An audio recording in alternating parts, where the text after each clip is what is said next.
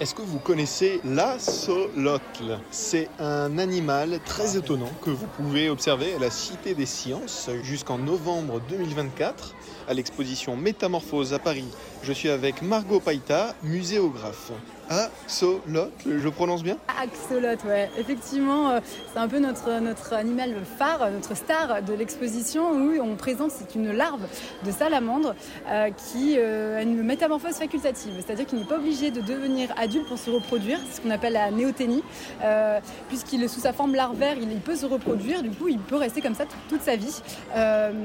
S'il se métamorphose, il devient une salamandre. Et là c'est dans une situation un peu critique, c'est quand il est stressé, quand l'eau de l'aquarium ou du lac dans lequel il se retrouve baisse ou quand la température de l'eau excède les, 22 degrés.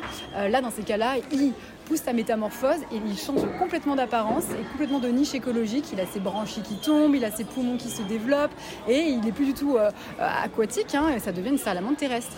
C'est un animal absolument euh, stupéfiant pour, et unique pour beaucoup de critères. C'est un des seuls animaux qui a des branchies extérieures euh, qui comme ça, qui ressemble comme ça à cette. Oui, lui, il est, assez fascinant pour ça, justement pour son apparence aussi physique, mais aussi pour son pouvoir de régénération.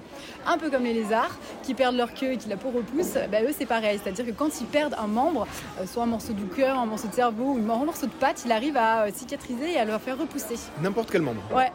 Lui, il est, voilà, il est fascinant. Mais comme on dit, il est incroyable venir découvrir à la Cité des Sciences à l'exposition Métamorphose J'étais avec Margot Païta, muséographe de l'exposition. Merci beaucoup. Merci à vous.